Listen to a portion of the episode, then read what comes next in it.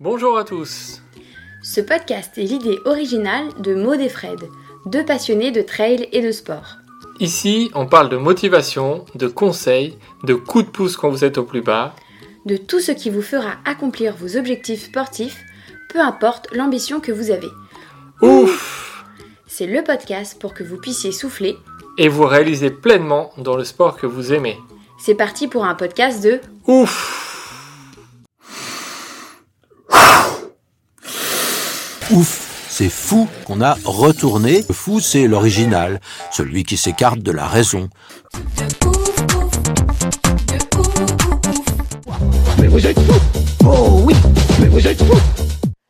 Bonjour à tous et bienvenue pour un nouvel épisode de Ouf.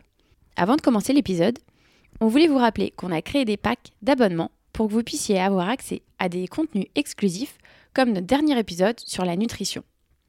Avant de commencer aussi, on voulait remercier un de nos supports qui vient d'arriver. Alors, merci à toi Romain. Aujourd'hui, on a le plaisir d'accueillir Anthony Lemoigne, un canicrosseur. Et vous allez en apprendre un peu plus sur cette discipline. Bonjour à tous, bonjour Maude. Effectivement, Anthony, c'est la référence dans le monde du canicross. Il se déplace aux quatre coins du monde pour courir et pour enseigner cette euh, discipline. Il a été plusieurs fois champion du monde, plusieurs fois champion d'Europe, plusieurs fois champion de France. C'est vraiment la référence absolue dans, cette discipline euh, qu'est le qui peut être un, un complément à votre entraînement, qui peut vous permettre euh, peut-être de courir un peu plus vite, de courir avec votre animal, vraiment de vous faire plaisir. Donc on va revenir avec lui sur tous ces paramètres et on espère que cet épisode va vous plaire. Bonne écoute à tous.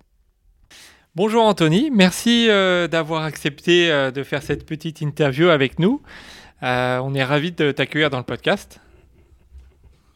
Moi, je suis euh, ravi de partager ce, ce moment avec vous autour de voilà du, du sport et du canicross en, en particulier. Alors justement, euh, est-ce que sans rentrer tout de suite dans, dans cette partie euh, canicross, championnat, etc., est-ce que tu peux nous dire qui est Anthony Lemoigne? Oui, bien sûr. J'ai euh, j'ai 41 ans, je suis marié, j'ai deux petits trésors, de deux enfants et quatre grands trésors, donc quatre chiens. Euh, je suis un je suis un, un passionné euh, de trois choses euh, principales. Je suis passionné de voyage, de sport en général et de chiens. Voilà. Euh, Aujourd'hui, euh, je vis euh, uniquement de, de ma passion et des projets qui tournent autour de ma passion. Euh, et euh, voilà, euh, je suis euh, avant tout, je pense, quelqu'un qui aime euh, la nature et les choses euh, assez simples. Voilà, je pense que je peux me résumer un petit peu comme ça. bah, C'est déjà très bien résumé, hein, Parfait. effectivement. Il y a un peu l'essentiel.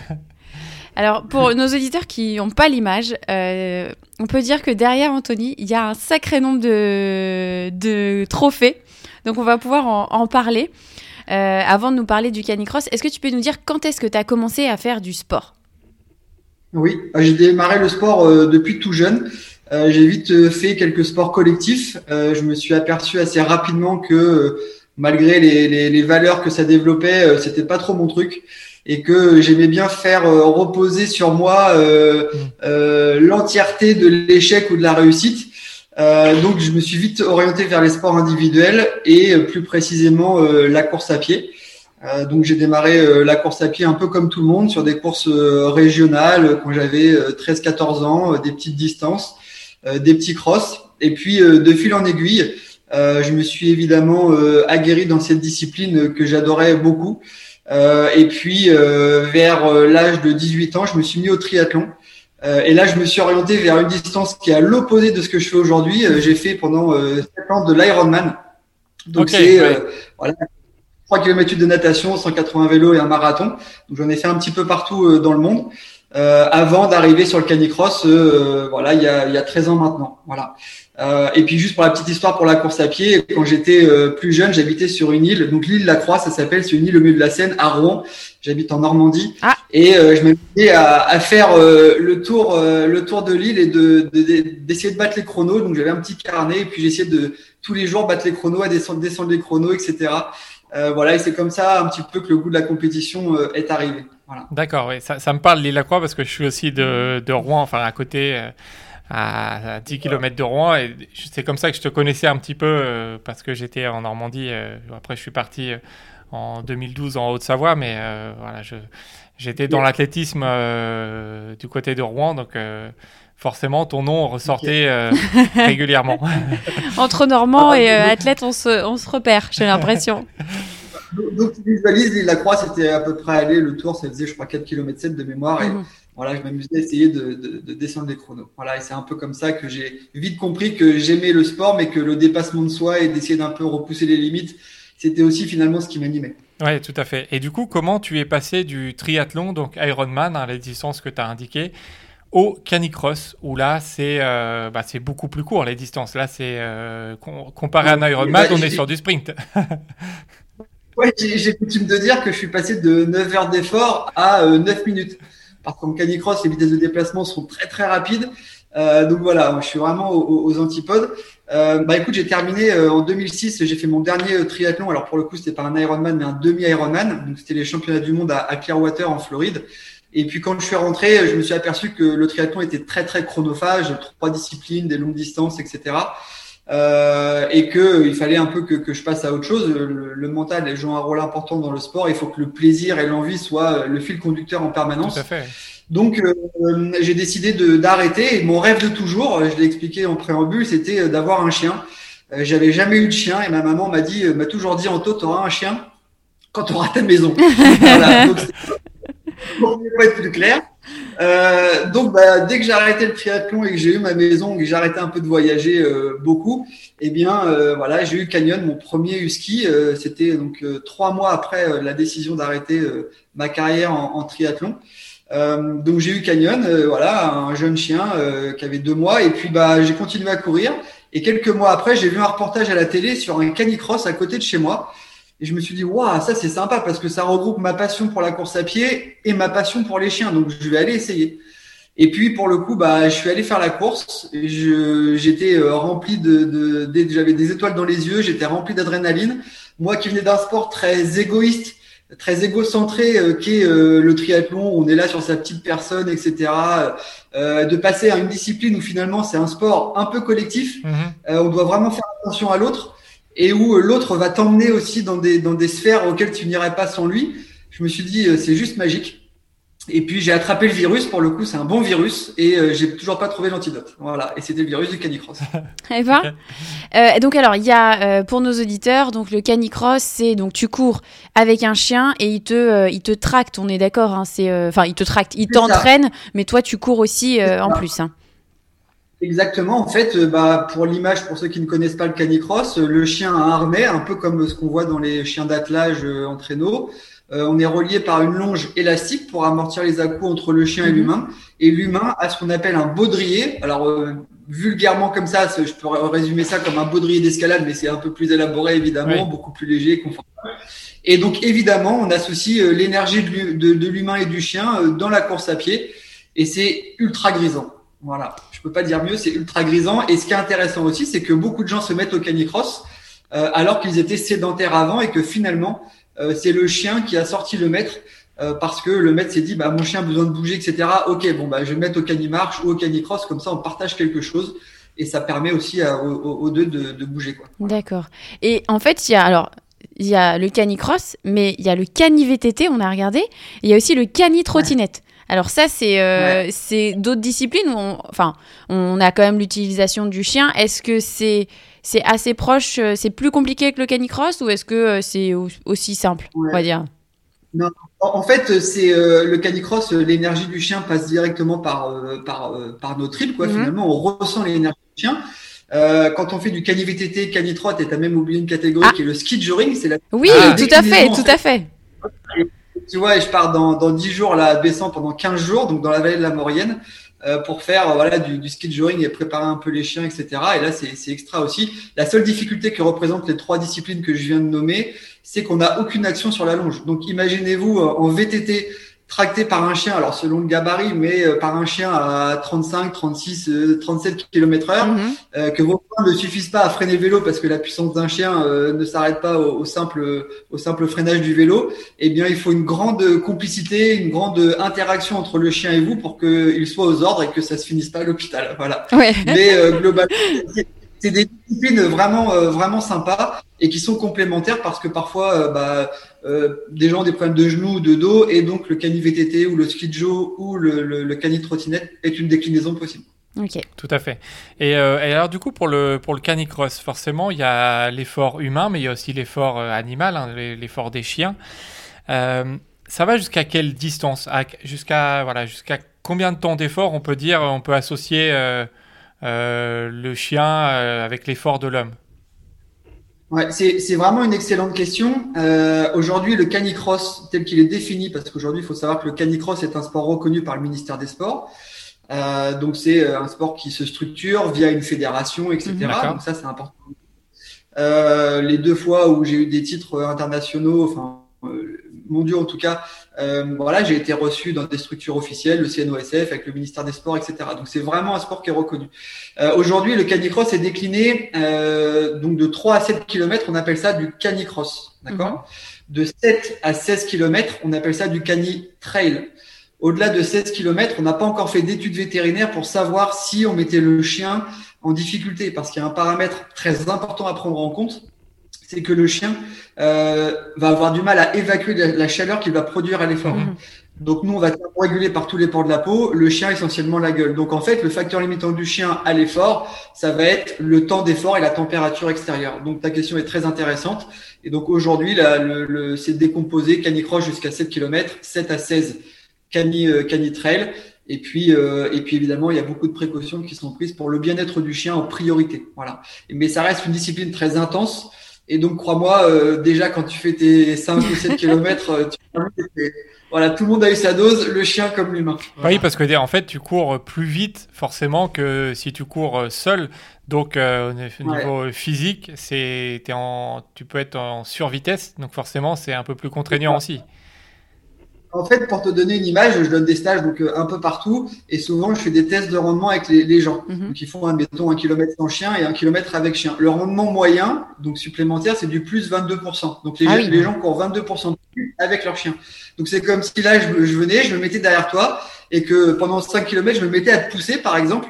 Euh, donc t'es euh, voilà, t'as le cardio qui est à fond et puis bah tu vas quand même 22% plus vite que ce que tu es capable de faire. Euh, ça demande de la gestion, de la maîtrise.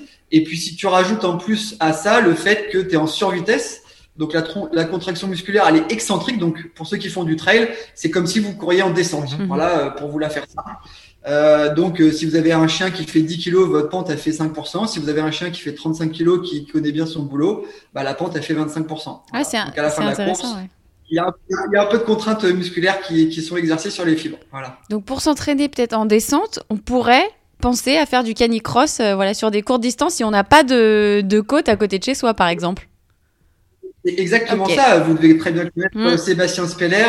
Euh, eh bien, il a été, euh, il a fait beaucoup de canicross aussi euh, avant moi. Il a été champion de France de trail et pour en avoir discuté, il est très très à l'aise dans les descentes. Il me disait qu'il avait eu pas mal de, en tout cas, réussi à, à, aboutir pas mal de victoires grâce au, au, travail de descente où il était ultra à l'aise, quoi, finalement, parce qu'il avait automatisé ces gestes-là.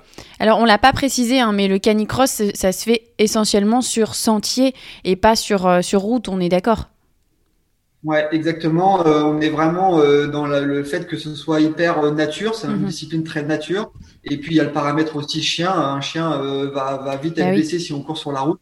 Donc on est vraiment sur des parcours hyper ludiques en sous-bois. Parfois il y a des canitrails vraiment sympas, notamment en marge des, des, des GVT, des, donc du, du, trail des gendarmes et des voleurs près de Limoges, il y a aujourd'hui un, un canitrail qui est organisé qui fait 10 km. Mhm. On était il y a deux ans, euh, un an et demi quand on l'a fait 270 euh, au départ. C'était juste magique, un départ groupé, imaginez-vous ça, euh, c'était juste magique.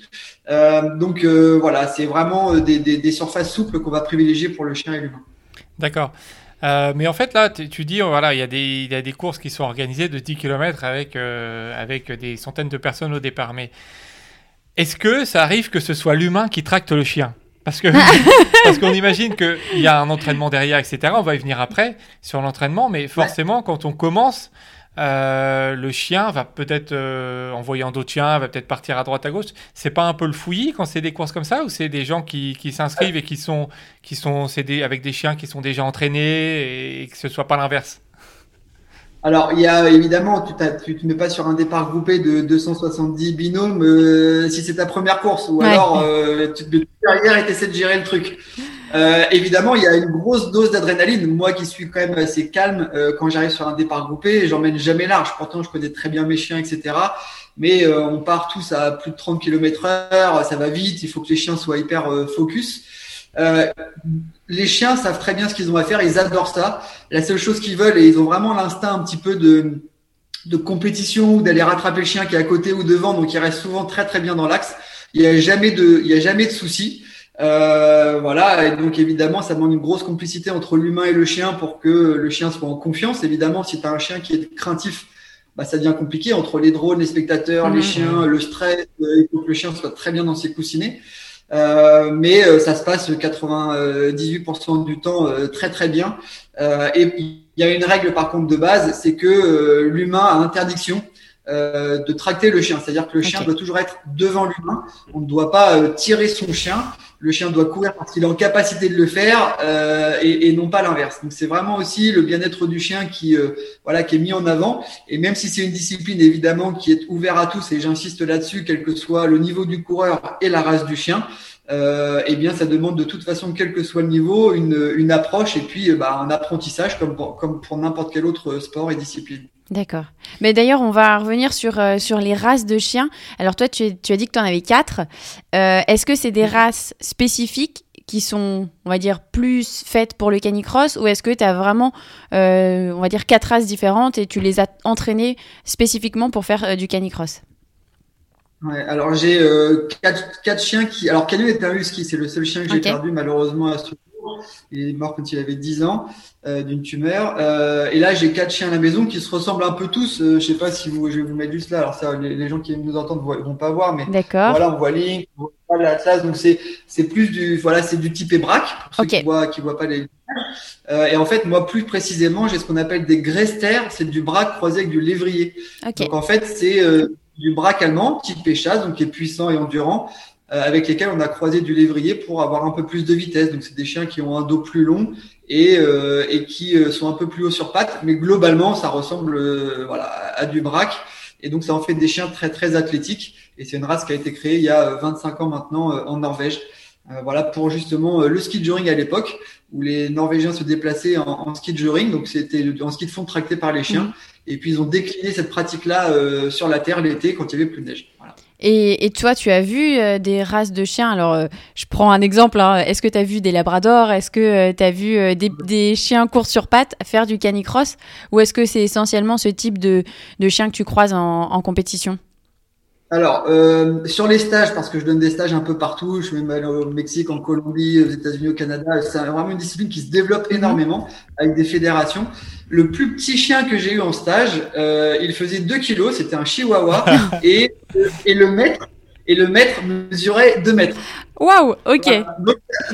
ça faisait un binôme. Mais en même temps, il y avait tellement de d'amour, etc. il y avait dans ce dans ce binôme-là ce qu'on appelle le drafting psychologique. C'est ce que, enfin, moi j'appelle ça comme ça. C'est-à-dire que le gars va plus se, se défoncer, s'investir parce qu'il veut pas décevoir son chien, parce qu'ils font l'effort à deux, etc. Que s'il était tout seul. Donc voilà, c'était super sympa. Et le plus gros chien que j'ai eu, en stage et aussi en compétition, c'était 80 kilos, c'était un dog euh, allemand. Voilà. Ah oui. Donc euh, tout ça pour vous dire, et il courait avec une dame. Ah oui, et, elle, faisait, elle, faisait, 1m50 ou un truc comme ça Pas 1m50, mais pour te dire, un chien de 80 kilos, le chien il faisait peut-être 15 euh, kilos plus que le maître. Ouais, que la tout ça pour dire que finalement, c'est juste euh, gérer l'énergie de son chien et réussir à se l'approprier pour, euh, pour, voilà, pour le mettre au service de la course à pied. Évidemment, on va faire appel à des outils différents selon bah, le binôme conforme avec son chien. Mais sur les courses, on a vraiment tout type de chien, tout type de binôme. Et c'est vraiment ce qui est super intéressant. Maintenant, il est vrai qu'à haut niveau en compétition, on a tous euh, des chiens type chasse et mmh. globalement des, des typés, euh, type, braque. Quoi. Voilà. D'accord. Alors justement, on va venir un peu plus à ta carrière en canicross. Euh, donc depuis tes débuts, c'était en quelle année que tu as changé, que tu as fait ton premier canicross? Tu as arrêté l'Ironman et que tu es passé au canicross? C'était en, 2008. J'ai fini à Clearwater en Floride en novembre 2006. J'ai eu Canyon en janvier 2007 et j'ai démarré, donc il faut que le chien ait un an, en 2008. Euh, le canicross. Voilà. Ok, donc voilà. Ah oui, c'est bien. Euh, c'est bien à préciser aussi euh, l'âge du chien avant de commencer, parce que pour ceux qui veulent se lancer dans le canicross, faut quand même attendre que, que le chien ait un an, c'est ça? Ah, en fait, le harnais, le, phénomène de traction chez le chien, c'est exactement comme si vous faisiez faire, alors chez un chiot en tout cas, c'est comme si vous faisiez faire une séance de musculation à un enfant. Mhm. Donc, vous voyez un peu l'impact que ça a sur le, le squelette, les articulations, etc. Donc, euh, le règlement, même aujourd'hui, maintenant, c'est 15 mois pour euh, démarrer une, une compétition en canicross. Mais globalement, à partir de 11-12 mois, vous pouvez mettre le harnais à votre chien et puis tout doucement l'initier. On prend le temps de, bah, de, en fait, que le chien soit bien dans ses coussinets. Euh, comme j'expliquais tout à l'heure, si un chien est craintif, etc., ça va être compliqué de partager ça avec lui. Et une fois qu'il est bien dans ses coussinets, à 11 ou 12 mois, on lui met le harnais et voilà, vous pouvez y aller. effectivement, c'était bien cette petite précision. Euh, donc du coup, depuis, euh, tu as commencé en 2008. Quand est-ce que tu as commencé à avoir des, des résultats, à te dire, j'ai un truc à faire, je commence à gagner des courses, je commence à faire des podiums Est-ce que c'était instantané ou il t'a fallu quelques années? Bah, euh, voilà, avec Canyon qui était un, un husky et qui courait, c'était un husky en plus ligné de beauté, je l'avais pas euh, eu pour ça à la base, etc. Euh, on a été champion de France, euh, Canyon et moi ensemble. évidemment, l'énergie du binôme était différente parce que bah, les, les huskies, on a l'impression que c'est des chiens faits pour le, le canicross. Or, c'est des chiens qui ont été façonnés davantage pour être endurants, donc tractés sur une longue distance. Mhm mais euh, à faible intensité. Et en fait, en canicross, on, est, on fait tout l'inverse. On va être euh, très explosif, très rapide sur un temps d'effort très court. Euh, mais bon, voilà, on a, on a construit, on a appris. Ça a été un très très bon professeur pour moi, euh, Canyon. Euh, et voilà, d'ailleurs, j'ai créé une marque de produits et, Canyon, voilà, c'est une marque d'un. Voilà, pour moi, il est toujours là, il est toujours présent. C'est le nom d'un baudrier que qu'on distribue avec mon, mon équipementier. il est toujours là. Et, et donc, on a appris ensemble. Donc, on a été champion de France. Et puis, à un moment donné, euh, quand Canyon a eu euh, 4 ans ou 5 ans, j'ai vite vu que finalement mon niveau de coureur à pied euh, était un peu au-delà de ce qu'il était capable de m'apporter. Et je me suis dit, bah c'est pas grave, je vais me remettre à faire des marathons et je vais arrêter le canicross. Donc j'ai arrêté quelques mois. Et puis j'ai euh, un ami qui m'a appelé, qui me dit, Anto, tu vois pas le niveau que tu as à pied, les qualités, tu, il faut que tu aies un chien qui soit fait pour toi, pour que tu puisses te faire plaisir. Et moi, dans ma tête, je m'étais dit, mais non, je vais pas tromper Canyon, il est, il est, encore là, euh, je vais pas, vais pas lui faire ça, c'est mort, euh, laisse tomber. Et un jour, j'étais en Belgique, à Bruxelles, chez le, le mon beau-frère, euh, le frère de ma sœur. Et puis, j'ai un ami qui m'appelle et qui me dit, Anto, je suis chez Robin à 10 km, donc un ami du Canicross. Est-ce que tu veux venir boire un verre? J'ai dit, OK, pas de problème, j'arrive. Et je suis arrivé là-bas. Et en arrivant, j'ai vu que Robin avait une portée de, de 13 chiots. Euh, et c'était des Grester. Et euh, c'était un gros traquenard. tu t'es fait avoir. et donc j'ai passé la journée avec les chiots, etc. Et à la fin de la journée, ils m'ont dit bah est-ce que tu veux en prendre un, etc. Et j'ai dit ok, mais je te prends celui-là là-bas qui est tout seul dans son coin. Il me dit ah il est réservé, je peux pas. Je dis bah écoute c'est pas grave, moi j'étais pas venu pour ça, merci pour le café. Et hop je suis reparti. Et une heure après il m'appelle sur la route puis il me dit c'est bon c'est bon, tu peux faire demi-tour. Euh, je repars avec. C'était Phoenix. Et c'est avec lui que j'ai été, euh, bah, qu'on a tout gagné, euh, voilà, au tout début. Donc en gros, euh, dès que j'ai eu Phoenix 2011, 2012, tu vois, le temps qu'il ait un an, 2012 premier titre de champion de France et 2013 le premier titre de champion du monde avec lui. Donc tout ça pour dire qu'en fait, il faut que les, le binôme ait les mêmes qualités athlétiques pour pouvoir dépasser, voilà, certaines certaines limites, quoi, évidemment. Mm-hmm. Donc Canyon, tu aurais pu le, le prendre pour faire un ultra trail au final.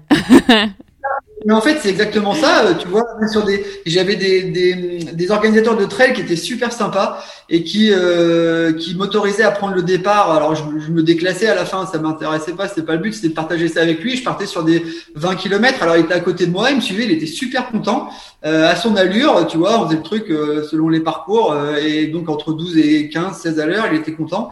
Et, et voilà. Et lui, c'était ce qu'il lui fallait au vu de ses qualités et des qualités que j'avais. Par contre, après, il a couru avec ma femme alors ma femme court un peu moins vite que moi, mais vous lui direz pas que j'ai dit ça. Non, non, on lui dira euh, pas. il, a, couru avec ma femme, elle, elle courait à une moyenne de 12 à l'heure et il était devant, il tractait, il se faisait vraiment plaisir parce que la vitesse de déplacement lui convenait. D'accord, donc en fait, il n'a pas arrêté au final de, faire du, du canicross, donc ça c'est chouette. Ah, mais il a fallu un petit euh, un petit temps d'adaptation parce que euh, je suis quelqu'un d'extrémiste et du coup j'étais un peu jaloux qu'il partage ça avec quelqu'un ah. d'autre. Même si, c'était ma femme, il a fallu qu'elle négocie dur pour euh, pouvoir euh, faire quelques canicross avec lui. Puis après, quand j'ai vu le qu'il prenait à deux, je me suis dit euh, c'est très bien comme ça et voilà. Donc voilà, c'était pour la petite histoire, mais c'était sympa. Ouais, donc on, on, voit vraiment que la relation homme-chien, elle est très importante pour pouvoir ben, performer et même ben, avoir l'allure correcte. Et, et on sent, on sent en tout cas que le lien il est fort entre entre toi et, tes chiens. D'ailleurs, donc oui, pardon. Ouais. Disais juste, en fait, euh, le canicross, évidemment, il y a un aspect euh, physiologique de rendement, mais euh, il y a aussi un aspect un peu invisible qui est la connexion finalement avec le chien. Et, et c'est ça qui va faire toute la beauté de cette, mm-hmm. de cette Alors aujourd'hui, tu as un palmarès impressionnant. tu es double champion du monde, triple, triple champion d'Europe. Euh, multiple champion de France, champion du monde aussi en, et d'Europe en relais.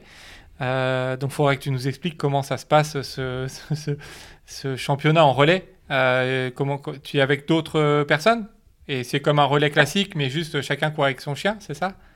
C'est ça. En fait, donc il y a les épreuves un peu comme en athlétisme, les épreuves individuelles, et puis à la fin, tu as le relais. Donc on prend les trois meilleurs Français, et là c'est juste c'est juste un truc de fou. C'est-à-dire qu'on part sur un kilomètre et demi et euh, bah, chaque binôme fait un kilomètre et demi, passe le relais à, son euh, compatriote et, euh, et, voilà, ça donne des, des, des scènes, c'est fou. Moi j'ai un souvenir en Pologne en 2018 où on finit deuxième mais à 0,1 seconde euh, face aux, aux, Tchèques et aux Anglais et c'était juste dingue. Il y avait une, il y avait une masse de monde, il y avait trois quatre lignées de personnes de chaque côté, ça hurlait de partout. et je le dernier relais au sprint, il y a des images qui sont juste phénoménales.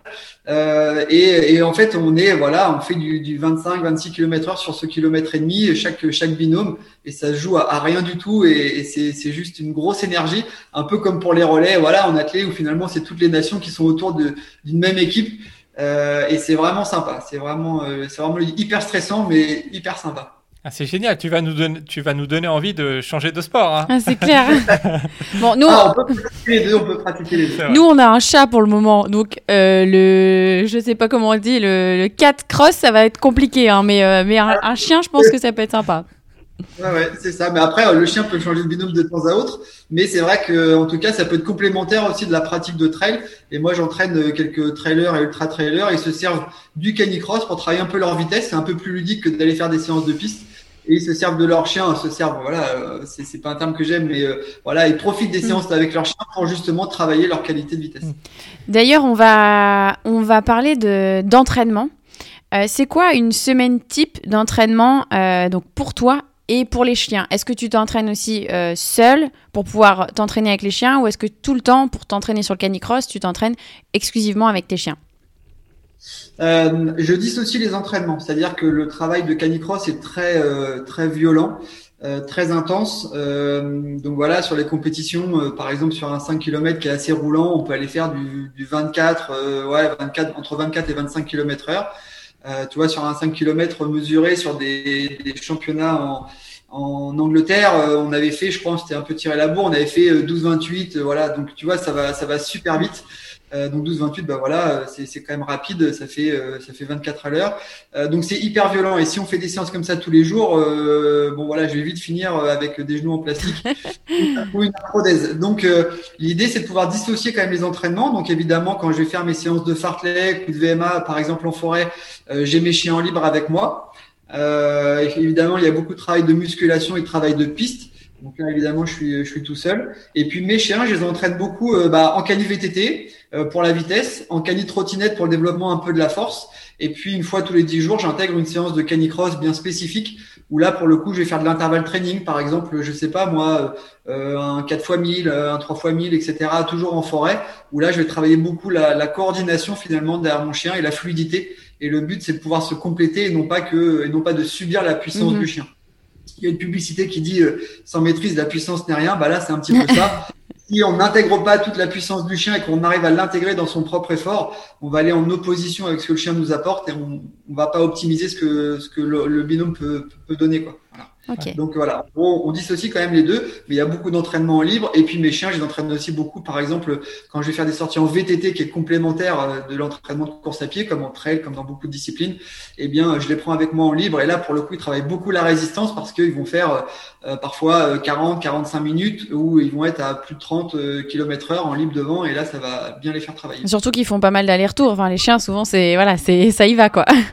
Euh, j'ai fait un test l'an dernier, j'ai mis un GPS au collier de, ah. de ligne. J'avais fait une séance de, de 15 km, donc j'avais fait une séance d'une heure, une heure deux de mémoire. J'avais fait 15 bornes.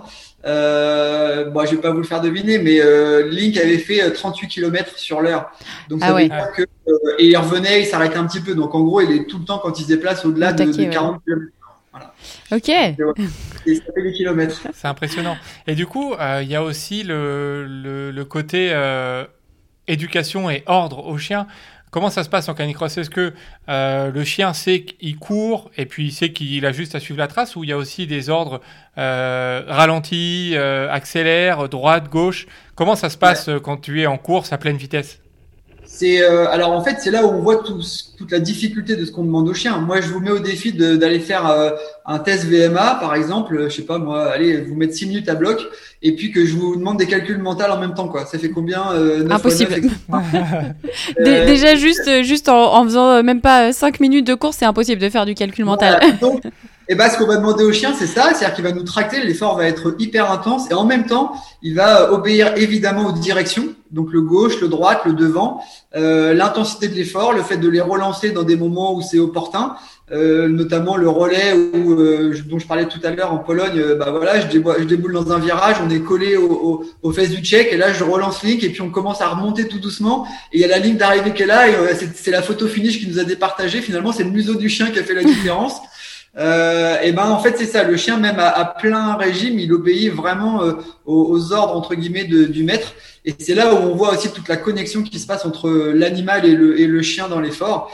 Et, euh, et c'est vraiment intéressant. Et, quand j'ai fait le, record du monde sur le kilomètre, et ben c'était un peu la même chose. Il y avait deux virages à 90. Il faut que le chien prenne vraiment à la corde pour perdre le moins de temps possible. Et donc il faut que le chien soit hyper euh, réactif finalement à notre à notre euh, notre communication. Voilà. Donc euh, et ça, ça passe que si c'est son chien, que si on travaille beaucoup aussi euh, la complicité et l'interaction avec son animal. Donc il y a l'entraînement physique, il y a aussi l'entraînement, on va dire dressage qui est important quand, quand on fait du canicross. Exactement ça, et j'explique souvent que l'entraînement physique, physiologique, c'est la partie visible de l'iceberg, et la partie communication, travail avec le chien, mise en confiance de l'environnement sur lui, sur les humains, etc euh, ben c'est la partie invisible de l'iceberg, mais c'est tellement important parce que un chien qui va être craintif va pouvoir être réactif, agressif, et on peut pas se permettre d'avoir des chiens comme ça quand on fait du canicross, qu'on a des départs groupés qui sont collés l'un à l'autre, etc. Faut qu'on soit euh, sûr de la stabilité euh, psychologique de son chien. Et donc c'est pour ça que les chiens de canicross sont des chiens, euh, bah, on va dire euh, extraordinaires parce qu'ils sont jamais dans des situations normales ou ordinaires. Et juste pour terminer sur ce côté-là, quand je fais des, des, émissions de télé ou des plateaux télé avec mes chiens par exemple, eh ben ça a beau être des, des guerriers dans le harnais, quand ils sont sur les plateaux, ils sont calmes, ils sont posés. Et donc, c'est des on-off, quoi. C'est mhm. vraiment, il y a un lim, on se met dedans, et en dehors, c'est des chiens, euh, si je suis là et que je suis calme, ils sont là et ils sont calmes. Voilà. Ah, c'est génial d'avoir, d'avoir euh, créé ce lien-là. Et euh, au niveau de. Alors, on pense aux sportifs de haut niveau, ils mangent, enfin, j'imagine que tu as une alimentation bien spécifique. Est-ce que ton chien, il a aussi une alimentation spécifique Bien sûr, euh, il faut savoir que euh, en fait chez l'humain le substrat premier qu'on va brûler à l'effort ça va être les sucres, on sait, les sucres rapides, les sucres lents. Euh, encore une fois tout dépend des filières et de la, durée de l'effort. Chez le chien dans les disciplines qui nous incombe sur le canicross, euh, ça va être les matières grasses, les lipides. Donc il faut évidemment que le chien euh, ait une alimentation adéquate, à la fois en protéines parce que c'est ce qui va aider euh, à restructurer le muscle, etc. Et puis évidemment en matières grasses qui va être l'énergie première qui va brûler dans euh, dans l'effort. Donc on fait très attention à ça, bah, comme pour n'importe quel sportif, hein, et encore plus chez le chien dès qu'un chien de, je sais pas moi, euh, euh, 30 kilos va prendre un kilo et demi, alors ça paraît pas énorme, mhm. un kilo et demi, le chien il a pris un kilo, mais ça va faire 5% de son poids. Donc imaginez-vous votre poids, euh, voilà, euh, vous rajoutez 5%, vous allez vous mettre à courir, vous allez le sentir. Donc on doit vraiment faire attention à ça, beaucoup les observer, et puis ils sont suivis comme des athlètes, euh, comme comme nous, voilà, ils sont suivis comme des athlètes auprès de, de, de des vétérinaires pour être sûr que tout va bien au niveau du cœur, au niveau, voilà, hier j'étais encore, j'ai fait 6 heures de route aller-retour pour voir un ostéo, voilà, donc ah c'est vraiment c'est vraiment des athlètes à part entière, et puis on peut rien faire sans eux c'est eux qui amènent 60-70% euh, de l'énergie du binôme. Donc, on doit prendre aussi soin d'eux d'un point de vue physiologique et aussi dans, dans le carburant qu'on met entre guillemets dans la machine. Et donc, l'alimentation est prioritaire. Voilà. D'accord. Euh, en 2013, en Italie, tu deviens champion du monde pour la première fois. Tu l'as dit un peu tout à l'heure, euh, avec Phoenix, je crois. Ça fait quoi d'être le, le, meilleur duo homme-chien, le, le, meilleur au monde de, cette discipline que tu as découvert en, 2008. Donc cinq ans plus tard, tu deviens champion du monde avec, euh, avec Phoenix. Ça, fait quoi? Bah, L'histoire, elle est juste euh, incroyable parce que même si on m'avait dit il y a huit ans tout ce qui allait se passer dans ma vie, Euh, si en 2013 on m'a dit voilà en 2021 tu auras fait ça, tu en seras là, j'aurais dit mais mais c'est, enfin j'ai vécu des trucs juste fous. Et donc en 2013 quand je gagne, en plus pour la pour la petite histoire, je pars sur, j'arrive sur les championnats du monde, je pars. c'était en contre-la-montre, donc en fait on partait toutes les 30 secondes et donc c'était le meilleur chrono, etc. Et je fais, j'ai une photo qui est incroyable où je fais 10 mètres et là la longe elle casse. Ah. ah. Ah La longe, elle passe. Et on voit Phoenix qui court et qui se retourne. Et on voit la longe qui est derrière et moi qui suis là euh, 15 mètres derrière lui. quoi. Et donc quand Phoenix a vu ça, il a fait demi-tour.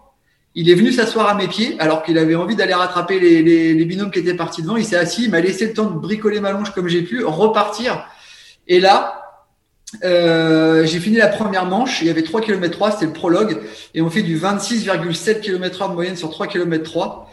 Euh, c'était, je referai jamais ça. C'est vraiment l'adrénaline, le, stress, tout ce qui s'est passé à ce moment-là où je me suis dit, ça y est, tout est plié. J'ai fait 10 mètres et la, course elle est terminée. Et j'ai passé la ligne d'arrivée et je pleurais.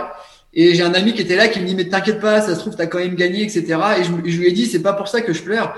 Je pleure parce qu'aujourd'hui, Félix m'a fait un beau cadeau. Il m'a fait comprendre que soit on courait à deux ou on courait pas du tout. Mhm. Il courait pas juste pour attraper les binômes qui étaient devant, il courait pour le partager avec moi. Et ce titre-là, il me l'a offert euh, puissance 10 parce que finalement, on a fait le meilleur chrono. Le lendemain, on a enfoncé le clou. Mais euh, vu que c'était sur deux mais euh, mais voilà, il m'a vraiment fait un beau cadeau. Et quand je suis reparti, j'étais content d'avoir gagné la course, mais je mesurais pas encore ce qu'on avait fait. Et quand sur la route du retour, j'étais parti en camping-car avec des amis, etc. Euh, je reçois un mail du ministère des Sports qui, nous, qui, qui, nous félicitait et puis qui, qui nous invitait à la soirée des champions du monde, etc. Là, je me suis dit, ah, ok, bon, bah ouais, je pense qu'on a fait un truc qui était quand même pas trop mal. et puis évidemment, tout ce qui a décliné derrière était juste fou. Et ça m'a juste donné envie, au-delà des titres, de, de flirter encore, encore plus avec les limites, euh, avec mon chien et d'aller euh, défier les limites de vitesse, de, de résistance, etc. Et donc évidemment, les titres, c'est euh, la cerise sur le gâteau. Mais euh, mais on va dire qu'il y a quand même autre chose qui m'anime au quotidien. Mais c'est vrai que ça a déclenché énormément de choses pour moi euh, ce, jour-là de, novembre 2013. C'est vrai. Et en 2015, tu regagnes encore au Canada euh, avec donc le même chien. Euh, est-ce que tu penses, alors là, tu as, dit que ton chien, il s'était arrêté, il avait compris que, voilà, en gros, il fallait courir avec toi pour pouvoir gagner. Mais est-ce que tu penses qu'il comprend que vous avez gagné une compétition? Ou euh, voilà, la compétition ultime en canicross J'ai euh, chez moi euh, une photo où j'ai mis un, grand cadre où j'étreins Phoenix en 2015 à l'arrivée des championnats du monde au Canada. Et moi, je peux vous assurer que quand ils prennent le départ, il y a une émulation parce qu'ils sentent, les chiens ressentent le stress. Mhm. on se dit, c'est des éponges à émotion. Donc pour eux, ils vont s'investir comme ce qu'ils feraient à l'entraînement, mais ils sentent le stress que l'on a. Et je peux vous assurer que quand ils passent la ligne d'arrivée, euh, ils le savent pas de manière factuelle parce que ça reste des animaux, mais ils le ressentent au travers de ce que nous on leur transmet. Mmh. C'est-à-dire que quand je vais m'approcher de lui et quand il va voir toute l'émotion que je dégage à ce moment-là, il sait qu'on a fait quelque chose et qu'il a fait quelque chose pour nous qui était euh, voilà qui était juste extra. Et euh, oui, je peux vous assurer que ils, ressentent ça à la fois dans l'intensité que nous on va dégager et finalement on est les baromètres à émotions. Mhm. Et donc c'est là où c'est au travers de nous finalement qu'ils vont euh, vivre ces émotions là, pas par ce qu'ils font à l'instant T et par le par le, le factuel, mais par ce qu'on va dégager auprès d'eux. Voilà. Euh, et donc moi toujours quoi que je fasse, quoi que je quoi que je fasse comme course, que ce soit un championnat du monde ou une course ou un entraînement, la première chose que je fais dès que je termine euh, mon effort, c'est d'aller euh, remercier mon chien parce que je sais que euh, bah voilà sans lui il y, aurait pas il y aurait pas de sport et que c'est lui qui me fait vivre aussi toutes ces émotions. Et est-ce que à l'inverse il le ressent aussi quand tu es déçu d'une performance? Oui alors moi je suis rarement déçu. Euh, pourquoi? Parce que, euh, alors encore une fois, pas parce que je gagne tout, mais euh, ça m'est arrivé hein, des fois. de, je me rappelle une fois en République Tchèque, championnat d'Europe, je fais le meilleur chrono le samedi et le dimanche, je prends une cartouche parce que c'était bah, sur le site de Nové Mesto, là où il y a les, les coupes du monde de biathlon, donc c'était des mhm. bosses à points, etc. Je m'étais pas préparé suffisamment et vous allez beau avoir le meilleur chien du monde, si vous derrière vous n'êtes pas préparé, vous êtes collé sur place. Hein. Mhm. Et moi j'ai pris une cartouche, je m'en rappelle, et j'ai vu tout le monde passer et au final on finit quatrième il y a une photo où je, vois les yeux hagards un peu dans le vide, etc. Mais même si j'ai les yeux hagards, je suis encore en train d'étreindre mon chien parce que finalement, euh, la responsabilité, je la fais reposer sur moi et pas sur lui. C'est mhm. moi qui suis le baromètre, c'est moi qui dois gérer. Et je suis jamais, je suis parfois déçu de la performance, mais je suis jamais déçu de mon chien, jamais. Et donc ça, j'essaye aussi, même si je suis déçu de la performance, de pas lui faire ressentir, parce que lui, il a fait ce qu'il avait à faire et c'est moi qui ai merdé d'une manière ou d'une autre. Donc euh, voilà, ça c'est important aussi de, de, faire attention à ça. Et quand je parlais tout à l'heure de d'égocentrisme, et je respecte tous les triathlètes, attention, il n'y a pas de problème là-dessus, mais je sais comment on doit euh, opérer quand on veut faire du haut niveau, en tout cas euh, en triathlon. Euh, eh bien, c'est ce qui m'a plu dans le canicross, c'est que finalement, eh ben, on doit partager ça et on doit s'oublier parfois et ça fait du bien. Voilà. Ok, le petit message mm. euh, sera passé. Euh, et plus récemment, tu as, tu as battu le, le record du monde du, du kilomètre de, de 1000 mètres. Hein, tu en as parlé un petit peu. Euh, donc là, c'était avec Opal, je crois, le chien. avec lui. Ah, pardon, d'accord, ok. donc tu fais un 2 minutes 05. le record du monde sans chien, hein, le record du monde d'un 1000 mètres en athlée, hein, c'est 2,11. Euh, et toi, donc de 11, c'est des gens qui ont fait ça sur piste, hein, sur une piste d'athlée forcément. Toi, tu as fait ça sur euh, le terrain avec deux virages à 90. Tu l'as fait tout à l'heure où euh, du coup là, faut driver un peu le chien pour, euh, pour qu'il relance, etc. donc c'est plus rapide que le record du monde du 800 mètres. Voilà, pour donner un exemple à ceux qui connaissent un petit peu l'athlé, les, les, disciplines, puisque c'est environ 29 km/h sur, sur 1000 mètres. Est-ce que euh, du coup, ce record avec le chien, c'est euh, une limite euh, par rapport au record humain? Est-ce que tu penses que, vu que toi, tu es le plus rapide, le, plus fort, on va dire, en canicross au monde, tu as fait 2,5, est-ce que tu penses qu'un jour un humain peut faire 2,5 sans chien ou avec ces, ce, pourcentage supplémentaire d'aide de, des chiens, du coup, ça paraît impossible? Moi, euh, alors je suis euh, évidemment, ce qui était intéressant, c'est de voir un peu les limites biomécaniques. Pourquoi est-ce qu'on a fait ça? C'est parce que euh, moi, je voulais aussi mettre en avant le canicross, que les gens et que les athlètes en général comprennent l'apport du chien et que finalement le canicross, même si c'est aussi ça, le petit chien à sa mère et tu peux courir avec ton chien, c'était aussi un vrai sport et, et qui avait une dimension de performance. Euh, et, euh, et, donc évidemment, d'un point de vue biomécanique, on va dire que je suis celui qui a le couru le plus vite sur un kilomètre. Euh, je, je, vois mal comment euh, sans chien on puisse. Et de toute façon, le, record de 2-11, il tient depuis, je crois, 20 ou 22 mm. ans, si je me trompe pas. Euh, je vois mal comment on peut. Enfin, et je veux dire, chaque seconde à ce niveau-là, c'est juste euh, énorme. Donc, je vois mal comment biomécaniquement un humain pourrait descendre sous les sous les 2,05. Euh, d'un point de vue, euh, d'un point de vue canicross, oui, on est capable d'aller plus vite parce que là, comme tu l'as dit, euh, c'était euh, évidemment, je me suis énormément préparé pour pour ce, ce défi, ce record.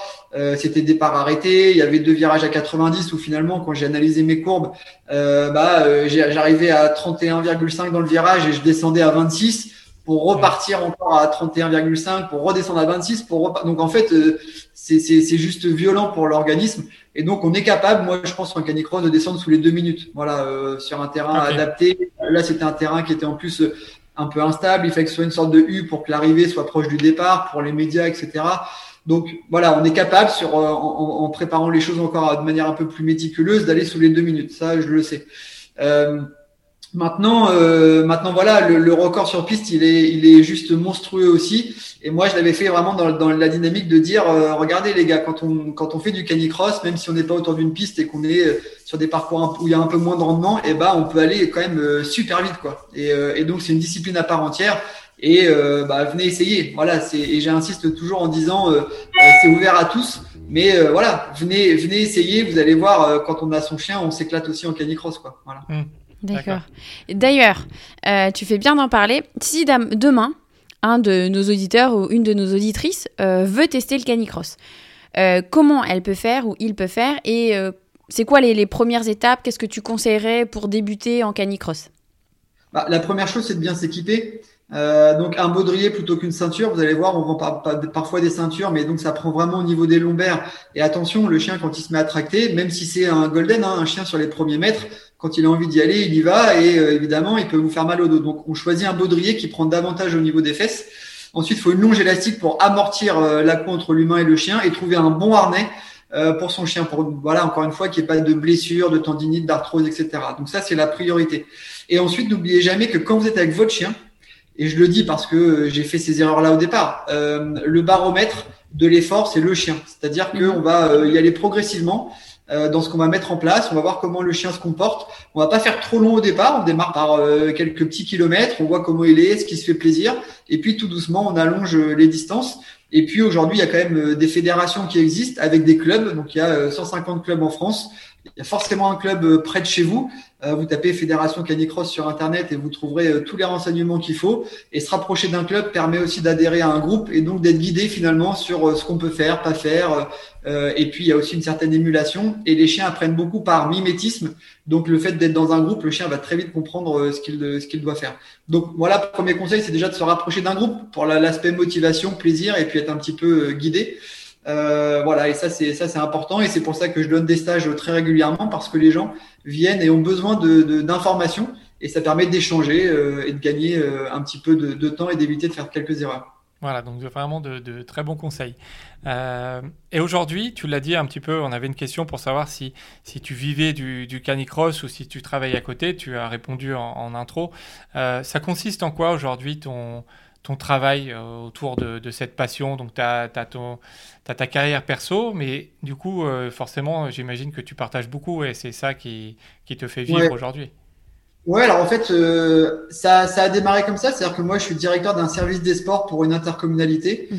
Et puis, euh, bah, il y a quelques années, je commençais à donner des stages euh, tous les week-ends, un peu partout. Et puis, j'avais, j'avais, je manquais de temps finalement. Et donc, au bout d'un moment, je me suis dit bon, bah voilà, je vais, j'avais des partenaires. Je me suis dit, je vais, je vais vivre que de, de ma discipline. Donc, j'ai pris une dispo.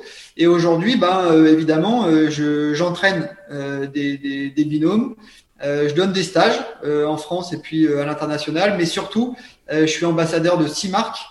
Et donc, je travaille avec différentes marques, que ce soit des équipementiers de matériel, des marques d'alimentation pour chiens, des animaleries où je vais former justement les vendeurs qui vendent du matériel de canicross. Et donc, on travaille sur, bah, sur le développement de produits, sur la mise en place de, de films promotionnels, euh, etc. Et donc euh, voilà, c'est toujours autour du chien, autour du canicross.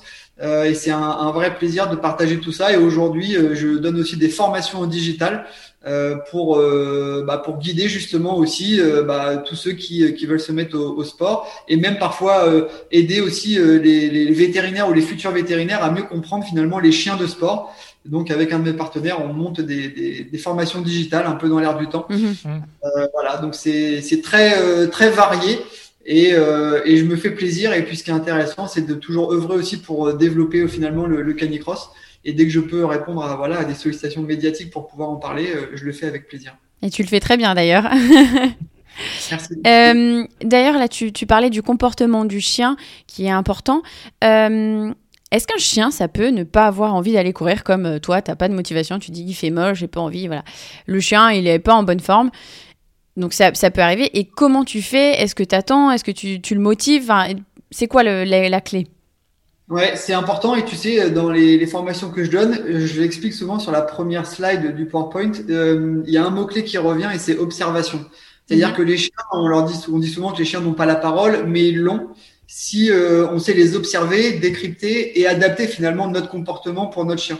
Euh, donc un chien qui ne qui ne forcément n'a pas forcément envie de courir, il faut comprendre pourquoi. Est-ce que c'est le harnais qui euh, lui fait mal? Est-ce que lui a une douleur quelque part? Est-ce qu'il a un déplacement ostéo et qu'il faut aller voir le médecin? Est-ce qu'il est en surpoids? Est-ce que voilà Donc il y a tout ça à analyser. Après, un chien a toujours envie de, de, de courir, de bouger, euh, mhm. etc.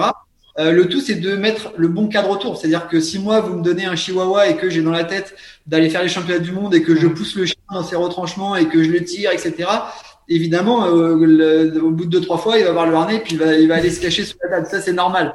Donc, en fait, c'est d'adapter sa pratique à euh, son niveau et encore une fois qu'on soit le, le, que le chien soit le baromètre de l'effort et qu'on adapte l'effort et ce qu'on propose à notre chien à son gabarit et euh, être juste logique et respecter le chien. Voilà. Après des chiens qui n'aiment pas courir, qui n'ont pas envie de courir, écoute, euh, j'en ai pas vu euh, beaucoup. beaucoup. On s'est adapté, être progressif et, et, et, juste bien placer les choses. le chien se fera plaisir, un peu comme ce que j'ai vu avec Canyon, quand au bout d'un moment je me suis aperçu que ma vitesse était un peu trop rapide pour lui. de dire ok bah le but c'est pas qu'il se fasse pas plaisir et qu'il mhm. subisse, bah il va faire du libre avec moi, il sera content. Donc quelle que soit la pratique, Cani marche, euh, faire du libre, etc. Euh, le chien euh, se fera plaisir dans le mouvement de toute façon. Et ils ont besoin de, de, bouger, de se déplacer. Et juste une petite info aussi pour ceux qui nous écoutent et qui sont trailers et qui aiment peut-être la physio. Sachez qu'en moyenne, les chiens ont des VO2 max, ont des capacités à aller oxygéner les muscles deux à trois fois supérieures à ceux des humains en moyenne. Ah oui. Donc donc ça donne une idée que finalement les chiens sont plus des machines à courir que nous. euh, et donc si on sait bien appuyer sur les bons boutons et activer les bons leviers, il se fera forcément plaisir. D'accord. Donc l'observation, c'est le mot-clé qu'il faut retenir. Voilà. Le maître mot, c'est vraiment important. Et pour les débutants, pour revenir sur la question, moi, je vous conseille d'avoir un petit cahier d'entraînement comme à l'ancienne et vous notez ce que vous faites, comment votre chien s'est comporté, etc.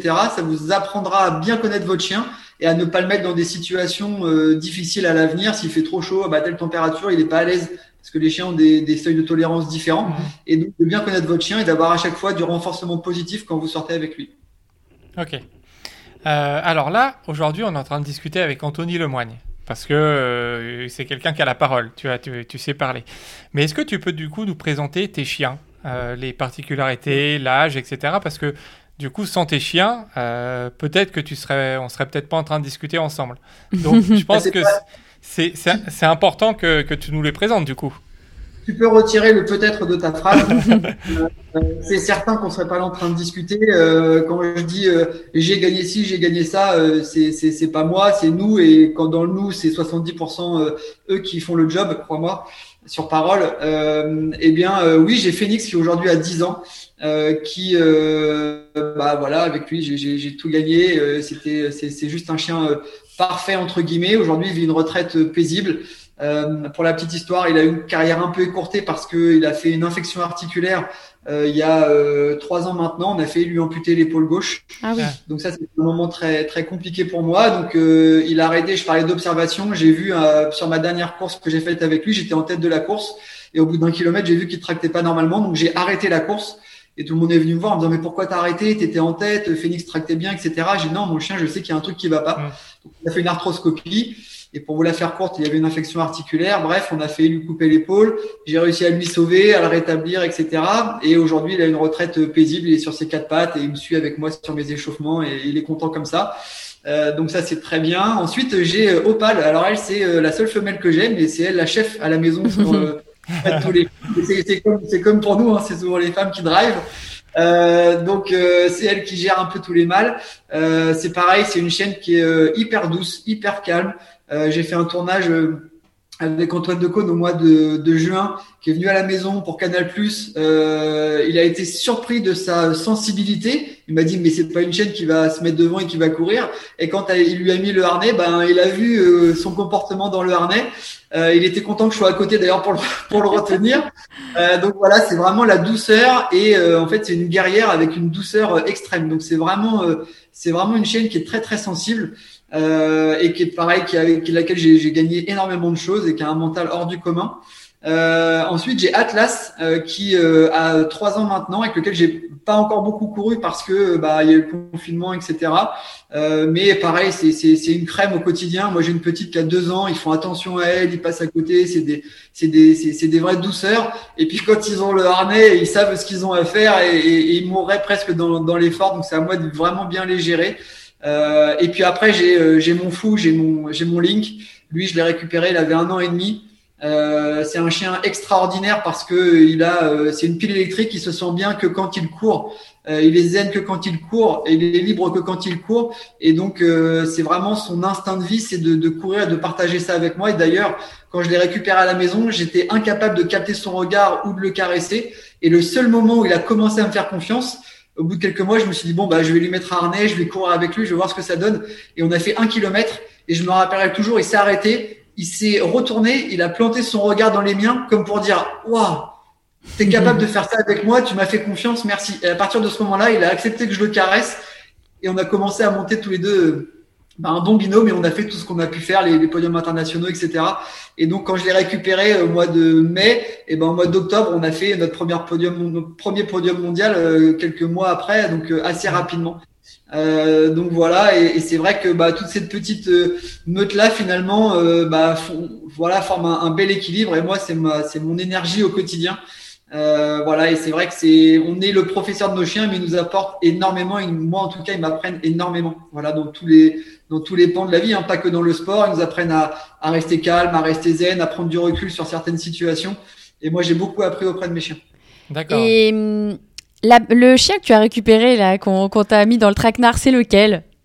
Alors, c'est Phoenix. ok, c'est Phoenix. Ok. En fait, si ce jour-là, et ce qui est incroyable, c'est que si ce jour-là, euh, j'avais dit non, non, j'ai pas le temps de venir boire un verre, euh, et ben là, on peut retirer le peut-être encore une fois. Je serais évidemment pas là euh, en face de vous.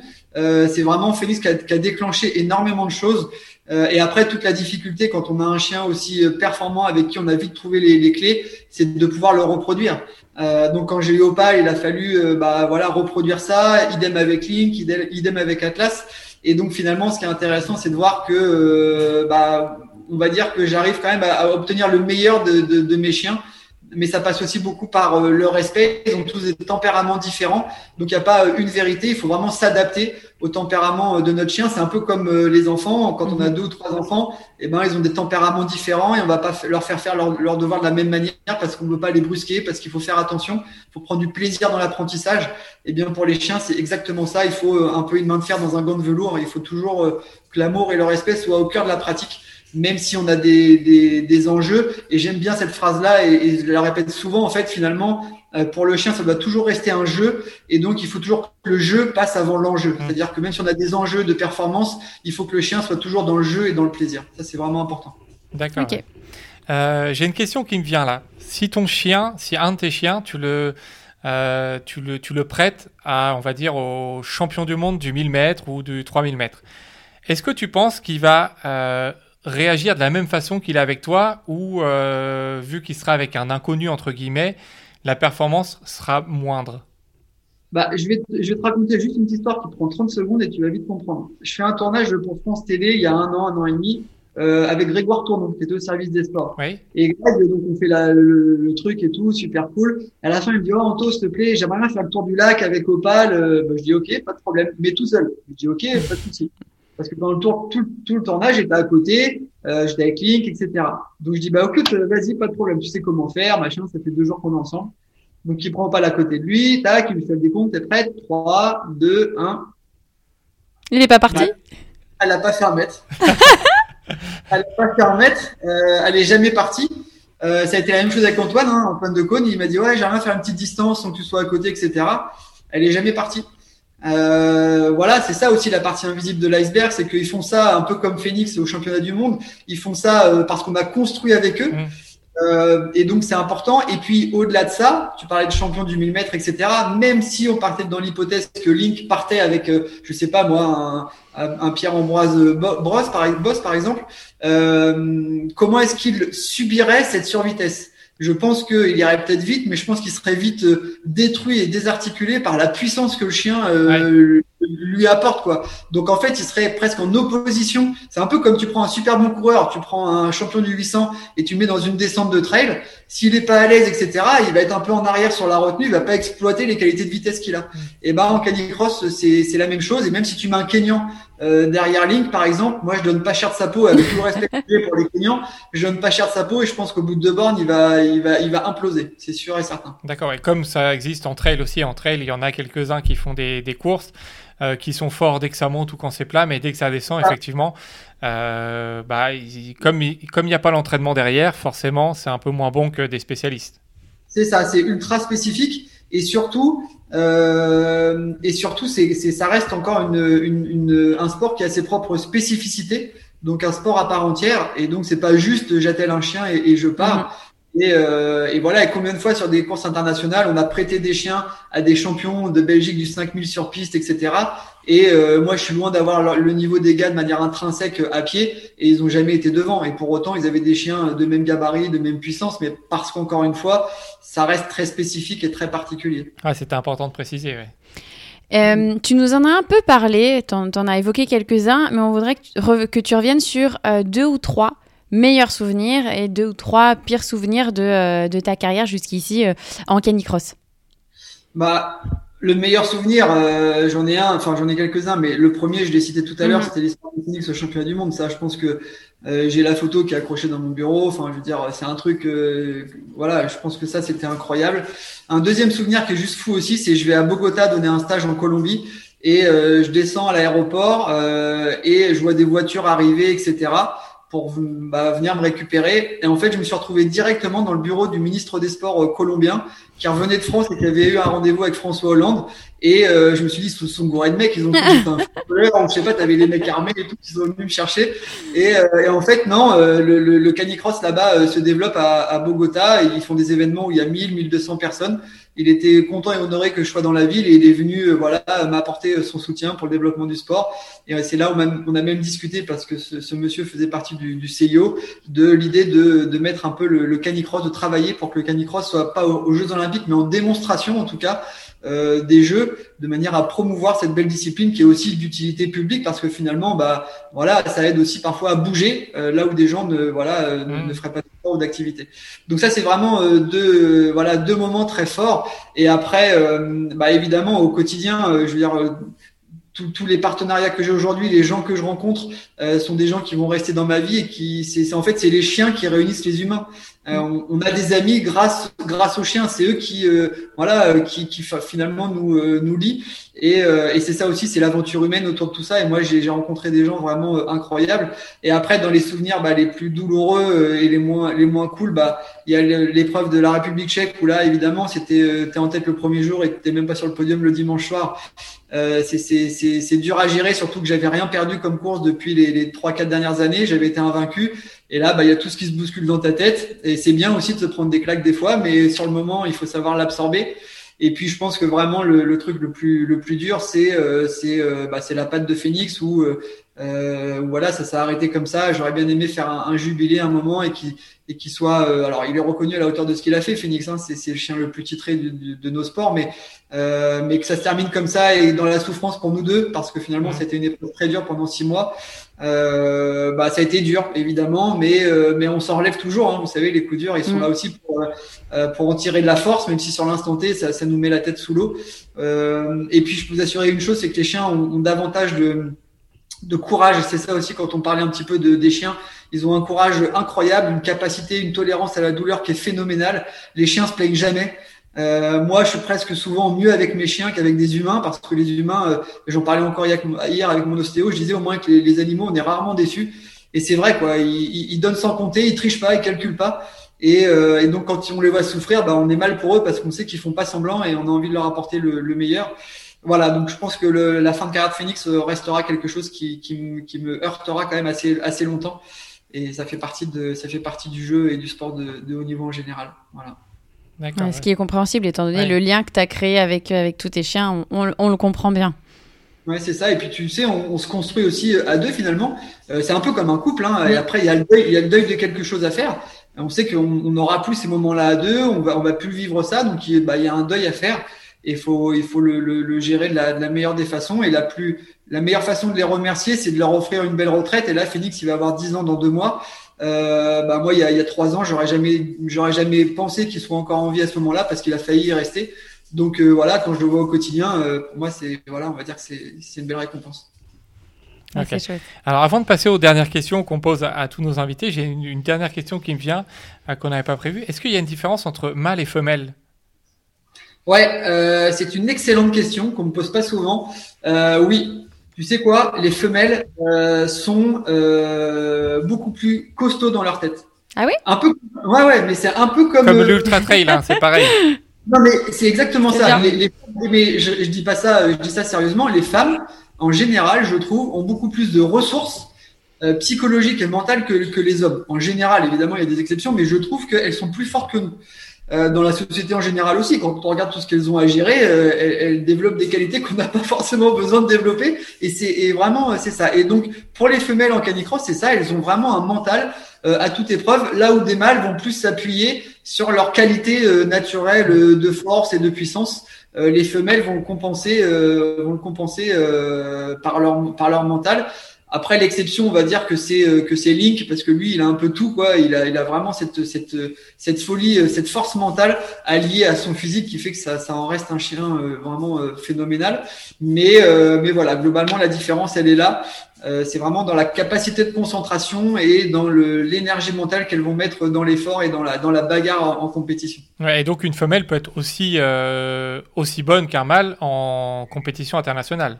Ouais, ouais, il y a, y a, des mâles, il y a des femelles. Après, il y a aussi beaucoup le, le, poids du chien qui rentre en ligne de compte. Un chien de 20 kg aura du mal quand même à égaler la puissance d'un chien de 30 kg. Mais encore une fois, c'est euh, comment est-ce que mon chien va s'investir dans l'effort du premier au dernier mètre? Euh, c'est euh, voilà, c'est cette envie finalement qu'on doit toujours cultiver chez le chien, cette envie et cette motivation euh, qui, est, qui est primordiale. Et ça, c'est vraiment une clé aussi de la réussite avec nos, avec nos chiens. Mhm. D'accord. C'est bon à retenir pour, pour le choix. voilà de, votre futur chien pour faire du canicross. Exactement. Euh, maintenant, on va passer donc du coup à des questions qu'on pose à tous nos invités en fin, en fin d'interview. Donc, est-ce que toi, tu as un objet fétiche que tu utilises euh, dans toutes tes courses et que tu emmènes avec toi? Alors, j'ai pas d'objet fétiche. Euh, la seule chose à laquelle je suis très très attentif, c'est mon matériel parce que le déboire que j'ai eu en 2013 m'a vite montré que euh, un matériel qui était pas adapté ou pas bien euh, soigné bah, pouvait vite anéantir euh, beaucoup d'efforts. Mhm. Et c'est sur la somme des détails finalement que bah, on arrive à performer et, à gagner. Donc moi j'ai pas d'objet fétiche. Par contre je fais beaucoup de, de, de, sophrologie et, et donc je me mentalise souvent dans la réussite de ce que je veux entreprendre, etc. pour que tout se passe exactement comme je l'ai souhaité. Donc je, je, je, je remets rien dans les mains du destin juste entre les miennes et celles de, mon chien. Voilà, c'est tout. D'accord. ok. Si tu devais rencontrer Anthony Lemoigne, qu'est-ce que tu lui dirais? Euh, Je lui dirais que euh, aujourd'hui, si je le rencontrais, que euh, tu as eu une belle histoire dans le canicross et que il est sûrement temps de, de tourner la page pour te préserver et que sûrement qu'en 2021, il, ça sera la fin de la carrière internationale et qu'il y aura d'autres projets derrière et que euh, la vie sera belle même s'il n'y a pas de, de, compétition en canicross et qu'il n'y a pas d'inquiétude à avoir là-dessus. Voilà. Ah, c'est un petit scoop que tu nous donnes ou euh... ah ouais, c'est un, un, un, petit scoop, oui, euh, ça, mûrit. Euh, j'ai des soucis euh, de dos, je commence à avoir des douleurs. C'est là aussi où il faut prévenir les gens que le canicross c'est un sport qui est assez violent. On n'a pas encore beaucoup de recul sur l'impact que ça a sur les organismes humains.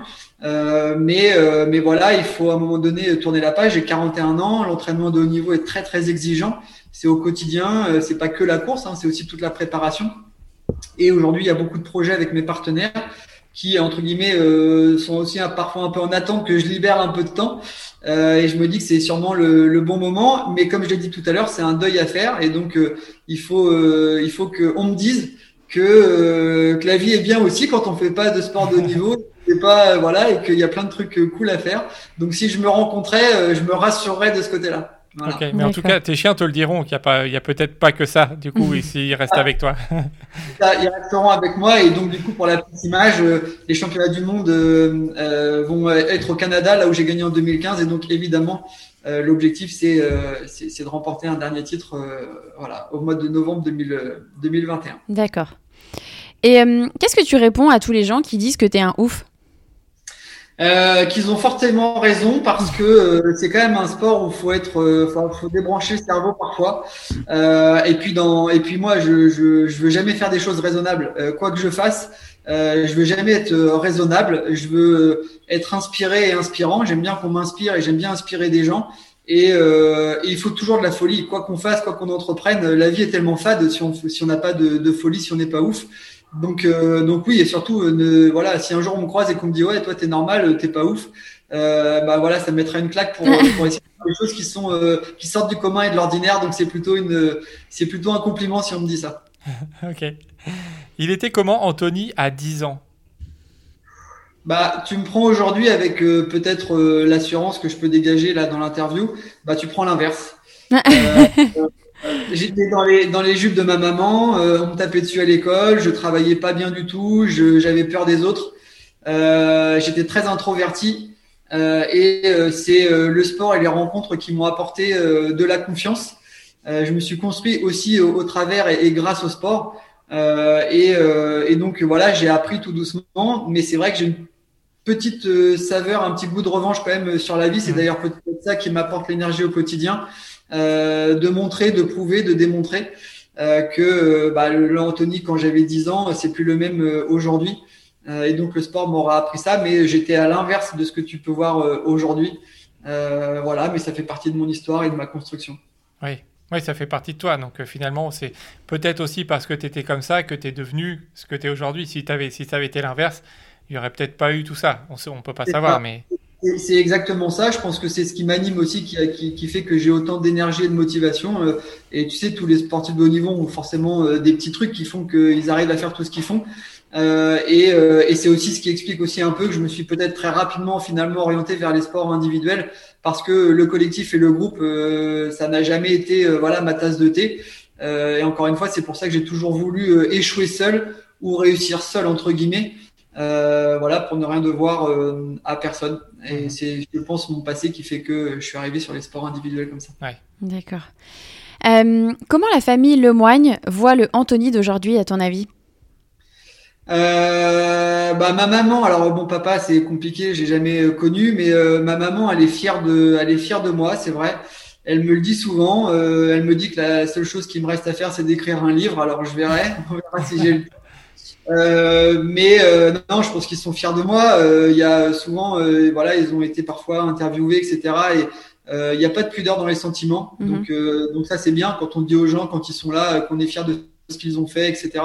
Euh, ils ont vu aussi tout le travail que représente finalement euh, euh, la remise en question, l'entraînement du haut niveau, le temps que ça demande, l'investissement. C'est vrai que ça fait plusieurs années où bah, je suis pas là au repas de famille, où je suis toujours un peu parti à, droite, à gauche. Donc l'après carrière, c'est aussi pour ça parce que j'ai deux jeunes enfants et puis j'ai des gens que j'ai envie de voir un peu plus.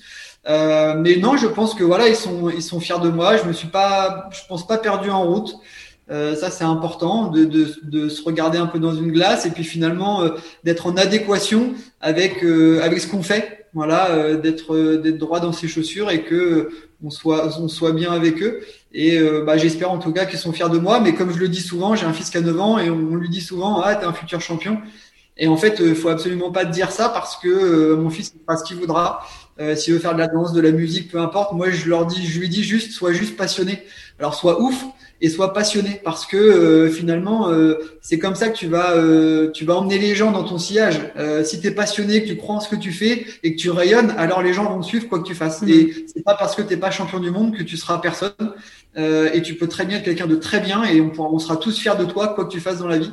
Donc le sport est un moyen de se réaliser, mais il n'y a pas que le sport. Voilà. Et donc c'est un peu le discours que je tiens auprès de ma famille et, et des miens et je pense que voilà ils le remarquent. C'est un beau message en mm. tout cas. Euh, est-ce qu'il y a une course, euh, une aventure que tu aimerais faire ou que tu aurais aimé faire avec des chiens? Parce que du coup, euh, tu l'as dit, les, distances sont limitées, mais admettons qu'il n'y ait pas cette barrière. Est-ce qu'il y a, il y a quelque chose qui t'aurait fait rêver ou qui te fait rêver que tu peux partager, que tu, que tu voudrais partager avec tes chiens? Eh bien, euh, tu sais, euh, donc là, j'arrête à la fin de l'année. Euh, j'ai évidemment, je vais encore courir et faire du sport. Ça reste un, un, un fil de vie. moi, j'ai envie de faire un peu d'ultra, un peu de, voilà, retourner un peu sur les distances longues que, que je faisais avant. je pense à la diagonale, etc. mais, mais globalement, moi, je prenais, je prends avec mes chiens énormément de plaisir dans la survitesse, voilà, dans le fait de flirter avec les limites. Et donc aujourd'hui, c'est là aussi où je prends ma retraite, on va dire sereinement, c'est que il y a rien que j'ai euh, pas assouvi, en tout cas avec eux. Euh, voilà, euh, si oui, et ce qui corps me le permettait, ce serait d'essayer de retenter de descendre les 2,05 et d'aller sous les deux minutes. Mais mon corps aujourd'hui, quand je vois la difficulté de préparation pour ça, je pense pas mmh. qu'il soit prêt à ça. Euh, mais euh, mais sinon il y a rien que j'ai pas assouvi avec eux et la seule chose que je souhaite c'est euh, bah, qu'ils soient avec moi le plus longtemps possible même si ça sera pas sur la piste en compétition on continuera à, s'entraîner, etc. pour le plaisir. Mais euh, je pense que c'est vraiment ça, moi, que, que j'ai envie, c'est qu'ils me suivent euh, un peu partout là où je vais. Mais il n'y a pas de, de, de, de, course, par exemple, même s'il n'y avait pas de limite euh, que j'ai pas assouvi. Euh, voilà, moi c'est vraiment dans l'intensité de l'effort que je m'éclate. Donc même s'il y avait du long, etc., c'est pas quelque chose qui, euh, qui voilà, qui me ferait euh, plaisir. Et tu vois, même quand j'ai fait le canitrel des gendarmes et des voleurs, des GVT que j'ai gagné, donc il y avait 10 km, quasiment tout rond. on a fait du 21 de moyenne sur la course et je me suis fait plaisir. Je me suis fait plaisir. Mais c'est pas là où je prends le, le plus euh, plaisir. C'est vraiment dans, la, dans le cours, dans l'intense, dans le, dans le, voilà, dans le, la force de l'épreuve à deux. C'est ça qui me fait, qui me fait vibrer. D'accord, mais c'est important que tu dis ça parce que souvent, il y a beaucoup de personnes euh, auxquelles on pose cette question. Et le modèle ultra, les longues distances, etc., ça fait rêver. Les gens veulent toujours aller vers le plus, plus, mm-hmm. plus. Toi, tu prouves le contraire. Effectivement, il ne faut pas prendre à la légère ces distances de 5 km, 10 km qui sont très violentes et qui sont, euh, qui sont des disciplines à part entière. C'est pas parce qu'on ne fait pas un 100 km qu'on n'est pas un athlète. Tu peux faire un 3 km à fond et, euh, et ça demande autant de préparation que préparer un ultra. C'est un peu c'est ça qui est important. C'est exactement ça. Et finalement, c'est quoi? C'est le goût de l'effort, c'est le goût de se dépasser. Et chacun va trouver du plaisir dans le fait de se dépasser, soit dans du long qui va demander certaines qualités, soit dans du court qui va en demander d'autres. Ça ne veut pas dire que euh, le long est mieux que le court, pas du tout. Mmh. C'est même parfois complémentaire. On peut s'inspirer les uns des autres. Donc ça, c'est euh, ça, c'est vraiment important. Et, euh, et, de toute façon, c'est le goût de l'effort qui finalement unit tout le monde. Donc quoi qu'il arrive, quelles que soient les distances, c'est le plaisir de se dépasser et d'aller se mettre un petit peu en situation de, de sortir de sa zone de confort. Et crois-moi, quand tu fais un 100 km ou quand tu fais un 5 km en canicross à 24 km heure, tu sors de ta zone de confort. Ah bah c'est sûr. ouais, c'est clair. Donc finalement, euh, finalement, euh, voilà, ça, ça se recoupe. Et puis euh, moi, si on m'avait dit il y a, il y a, il y a, il y a dix ans, voilà, tu feras tout ça, tu auras tous ces titres-là, etc. J'aurais signé des deux mains et ça, ça a dépassé très largement mes espérances. Et donc, il faut savoir aussi se contenter de ce qu'on a fait et de ce qu'on a si on ne veut pas être un éternel insatisfait. Voilà. Ouais, c'est bien, bien dit. Euh, avant dernière question, est-ce que tu as une question que tu attends depuis longtemps mais que l'on ne t'a jamais posée euh, non, je pense qu'on m'a vraiment posé euh, toutes les questions. Euh, si, peut-être. Peut-être une. Euh, on m'a jamais demandé si j'étais heureux, tu vois. Ah, euh, ah ça, alors Curieusement, même dans, dans mon entourage proche, on m'a jamais dit alors, est-ce que tu es heureux? Parce que finalement, les gens, des fois, font les choses, mais est-ce qu'ils sont heureux en le faisant? Est-ce qu'ils le font pas de par la pression sociale ou par reconnaissance ou... Et donc, on m'a jamais posé cette question-là. Et, et, si on me la posait, euh, je dirais que oui, évidemment, je suis heureux parce qu'on ne fait pas tout ça si on n'est pas dans, encore une fois, dans ce qu'on, dans ce qu'on aime, etc. Mais euh, la définition du bonheur évolue avec le temps. Euh, c'est-à-dire qu'à un moment donné, ça peut être évidemment dans le fait d'aller rechercher certaines choses et ça évolue ces recherches. Et donc c'est pour ça qu'il faut savoir adapter euh, sa vie en fonction de ses besoins et de pas rester toujours, toujours dans un schéma euh, préétabli euh, donc euh, voilà, donc oui, je suis heureux et je vais faire en sorte de le rester, euh, de le rester, voilà, et de le transmettre à mes enfants. C'est aussi ça qui est important. Ouais, c'est très important. Exactement. Alors, j'ai une avant-dernière question bonus ah. qui n'était pas prévue. Ah. Vu qu'il y a ton armoire derrière toi là, de, de tous les trophées qu'on partagera sûrement euh, sur, sur les réseaux pour, pour présenter euh, l'émission, est-ce que tu sais combien tu as gagné de titres depuis, donc depuis que tu as commencé en 2008 euh, 13.